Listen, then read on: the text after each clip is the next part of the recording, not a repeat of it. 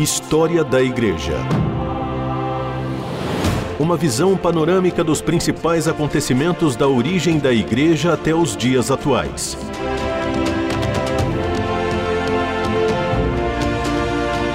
A apresentação do pastor e historiador Marcelo Santos.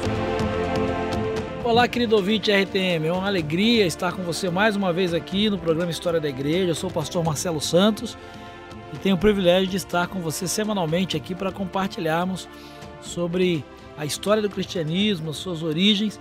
E se você quiser entrar em contato com a gente, você pode dar a sua sugestão, fazer a sua crítica pelas nossas redes sociais, pelo nosso WhatsApp. Vai ser um prazer ouvir você, ter a sua opinião. Com certeza vai ser muito importante a sua participação. Nós estamos conversando sobre o Império Romano, que foi justamente o contexto onde vai surgir o cristianismo. E é o contexto onde está inserido ali o Novo Testamento, a origem do cristianismo, registrado pelos evangelhos e também o livro de Atos dos Apóstolos. Hoje eu quero conversar com você um pouco sobre a economia, a sociedade e a cultura desse período. Uh, no Império Romano, as atividades agrícolas e comerciais elas davam muita força para a economia. A Galileia, que é uma das regiões onde Jesus vai exercer o seu ministério, era uma região onde se cultivava e se vendia muito trigo, bálsamo, óleo. Existiam grandes latifundiários, proprietários de terra, que exploravam os camponeses e vendiam seus produtos nas cidades mais comerciais, como Séforis e Cafarnaum, que eram grandes centros comerciais.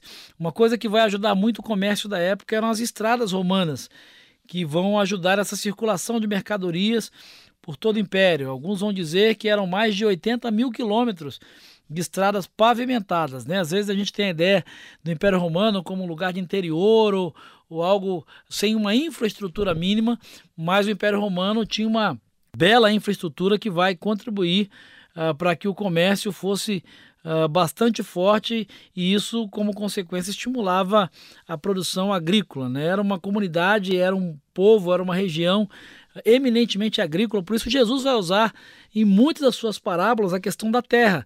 Né, a questão do joio e do trigo, a parábola do semeador uh, e tantas outras uh, ilustrações e tantas outras parábolas ligadas à terra, porque a sociedade romana a essa época, e principalmente no contexto onde Jesus vai realizar o seu ministério, era uma sociedade é, prioritariamente agrícola. Quando a gente fala de indústria, essa indústria da época se limitava às oficinas locais que serviam para abastecer as regiões mais próximas. Quando a gente fala de indústria, a gente está falando, na verdade, uh, de profissionais que tinham aí as suas oficinas, né, de carpintaria, uh, de cerâmica, e isso era uh, forte também porque essa indústria tinha até a capacidade de exportar uh, esses produtos né, para além da região da, da Palestina. A fertilização na agricultura também era muito bem evoluída nessa época, porque os agricultores estavam muito familiarizados com os diferentes é, com as diferentes técnicas de plantio, inclusive a, a, rotatividade da terra, que na época já era usada de uma forma bastante intensa. Ah, uma coisa que chama atenção era o sistema de tributos imposto por Roma na província judaica. Ele era muito pesado e era muito injusto. Isso gerava o que como consequência? A desigualdade social. Né? Os camponeses acabavam vivendo como miseráveis eh, se comparado ao progresso e à prosperidade das classes eh, dominantes. Algo que não difere muito da nossa realidade atual e a gente, quando olha para a história, isso chama a nossa atenção. História da Igreja personagens e processos históricos para compreender o presente a partir da experiência do passado. Pelo fato da Palestina ser uma província romana, essas desigualdades sociais eh, existiam por todo o império, né, que existiam por todo o império, eram mais explícitas aqui na região da Palestina do que em outros lugares. Uh, poucos desses uh, habitantes eram considerados cidadãos perante Roma uh, e menos ainda tinham condição de ter algum tipo de luxo. Nessas regiões onde Jesus vai iniciar o seu ministério, vai realizar o seu ministério, a maioria das pessoas eram pobres, miseráveis. Essa era a realidade. Gente que não tinha esperança, gente que não tinha expectativa. E é por isso que uma grande multidão e a mensagem do reino de Deus, a mensagem do evangelho vai ter um apelo muito forte de esperança, né, de, de ressignificado da vida humana, da, da, do valor do ser humano enquanto indivíduo. Nesse contexto judeu da época, eh, essas desigualdades eram muito percebidas uh, até mesmo dentro da, da religião. Né? Os sacerdotes e os líderes das sinagogas, eles na verdade constituíam os ricos da época. Por quê? Uh, havia uma herança né, dessa dinastia dos Asmoneus que nós uh, comentamos no programa anterior, que eram líderes religiosos Uh, e foi um tempo, né, na época da independência, dos cerca de 80 anos de independência dos judeus, os asmoneus lideraram, era uma espécie de realeza do judaísmo. E essa classe era muito representada nesse tempo do Novo Testamento pelos saduceus, é, que tinham uma forte influência sobre o pensamento da região.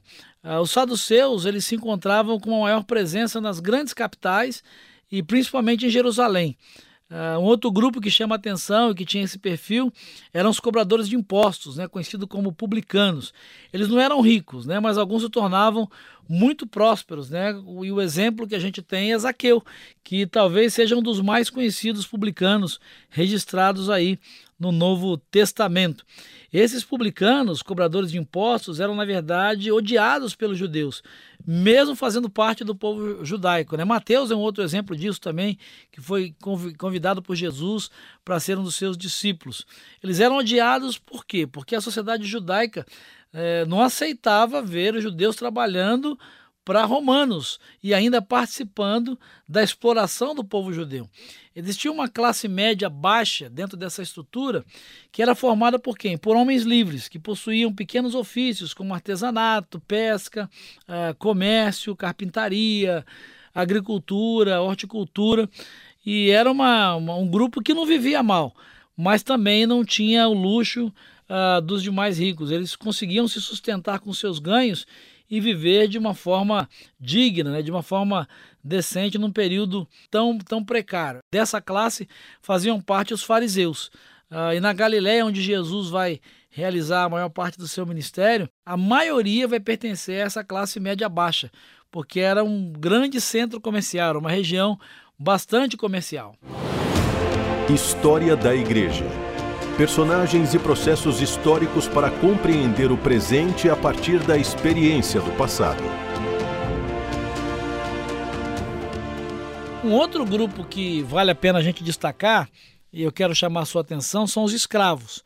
Né? Nós já conversamos uh, sobre a formação do Império Romano, uh, de que ele foi formado por conquistas, por domínio de outros povos. E, obviamente, muitos desses povos se tornam escravos do Império Romano. E eles, é, na região da Judéia, é, não eram tão numerosos como em outras províncias, mas havia muitos rejeitados, muitos renegados dentro dessa sociedade palestina. Devido à grande preocupação dos judeus com essa letra da lei que a gente falou, a preservação da tradição, a preocupação de não se perder a sua história, a sua cultura, a sua língua, até mesmo por conta da influência do helenismo. Então havia um apego muito forte à lei, aquilo que a gente chama de legalismo. Né? O que é o legalismo? É o apego exacerbado à lei, à letra. Por conta disso, uh, um grupo vai se tornar marginalizado dentro da sociedade palestina. Os leprosos, os cegos, os surdos, os mudos, uh, pessoas que sofriam de doenças sanguíneas e hemorrágicas, adúlteros, os devedores, os servos, né, Tudo, todos aqueles que representavam algum sinal ou, se, ou representavam algum tipo de impureza de acordo uh, com a lei, essa impureza externa que era pregada pela lei, dentro desse contexto da Palestina, uh, da sociedade da época, eles eram colocados abaixo da comunidade, eram desprezados, estavam à margem mesmo. Né? E aí você vê personagens que chamam muita atenção né, da procura por Jesus, né, a mulher do fluxo de sangue, né, o cego de Jericó, ah, os, os, amigos do paralítico que, que o descem pelo teto para que Jesus uh, pudesse curá-lo. É interessante perceber o desespero dessa gente, porque eram pessoas que eram abandonadas, inclusive, pelos seus próprios parentes, pelos seus próprios familiares, por conta desse legalismo forte que havia dentro do judaísmo e que acabava influenciando né, a, a sociedade, a, a, cultura da época dessa comunidade judaica que acabava criando esse grupo de marginalizados. Eles viviam literalmente como miseráveis, não tinham o que comer, não tinham onde morar e dependiam literalmente da misericórdia uh, de outras pessoas da sociedade. Eu quero terminar esse programa chamando a sua atenção para o fato de que uh, há uma, uma influência muito grande né, do, do helenismo. A gente já falou sobre a, a, língua comum, que era o grego, né, o grego koiné, mas o, o helenismo também era predominante uh, no culto da época. Uh, e, e, importantes pensadores como Sócrates, Tales de Mileto, Aristóteles, Platão, que você já deve ter ouvido falar né, que são filósofos gregos é, fundamentais, importantes para a formação da cultura grega, da cultura que a gente conhece é, como helênica, esses, esses, os ensinos desses, desses filósofos eram percebidos Uh, na compreensão dos integrantes do império sobre essa natureza da vida, da sociedade. Até mesmo o panteão mitológico dos gregos vai ser copiado pelos romanos. Né? Os romanos vão copiar esse, esse, esse panteão grego e vão manter essa hierarquia dos deuses e vão mudar apenas o nome desses deuses dentro da cultura romana, mas é uma reprodução desse modelo.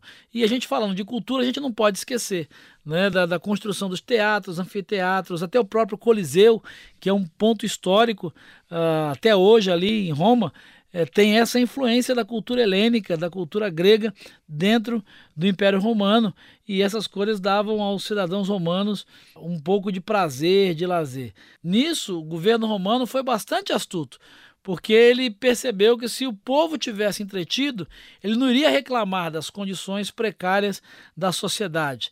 Nesses entretenimentos foram pouco a pouco sendo introduzidos na Palestina, principalmente por Herodes Agripa. Né? É uma coisa que você olha hoje para a nossa cultura para a nossa realidade, a gente aprende bastante, né? a realidade do carnaval, do futebol, do nosso contexto, e muitas vezes os poderes políticos, os poderes públicos investem muito nisso para, às vezes, até alienar o povo né, das suas dores, do seu sofrimento uh, e da realidade que os envolve. Só para a gente fechar aqui a respeito da cultura judaica da época, Uh, os judeus eram mais alfabetizados do que as outras províncias, por aquilo que a gente já falou, a preocupação da alfabetização uh, nas escolas que haviam do lado das sinagogas. Então, todo menino judeu aprendia a ler, ele tinha essa formação cultural muito melhor do que os outros povos que estavam uh, no seu entorno. Mas para o Império Romano isso não era importante, pelo menos para os governantes, porque eles não viam a necessidade de alfabetizar o povo, né? porque você dando ensino, dando cultura, o povo acaba se tornando mais crítico, o que não era interesse do Império Romano. Mas no próximo programa nós vamos conversar um pouco mais sobre esse Império Romano, sobre a sua influência e falar um pouquinho da religião que é o nosso foco aqui. Mas isso é uma outra história nós nos encontramos lá. Um grande abraço e que Jesus te abençoe. História da Igreja.